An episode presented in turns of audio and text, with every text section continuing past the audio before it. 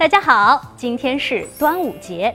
It's one of four major Chinese festivals, along with the Spring Festival, the Qingming Festival, and the Mid Autumn Festival. Duanwu is more commonly known as the Dragon Boat Festival, mainly due to the fast, fun, and sometimes furious races. Follow the drumbeat to a village near Foshan, Guangdong Province, where skilled paddlers maneuver their dragon boats along narrow waterways.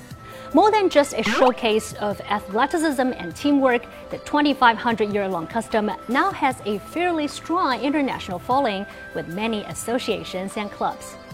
Zongzi, the pyramid shaped glutinous rice dumplings wrapped in reed leaves, are another symbol of Duanwu.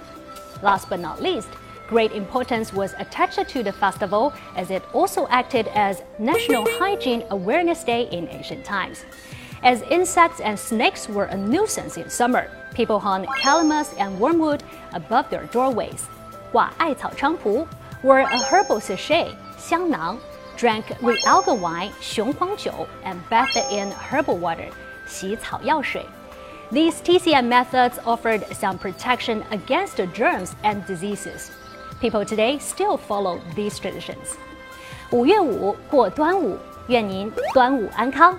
Here's to a safe and happy Dragon Boat Festival.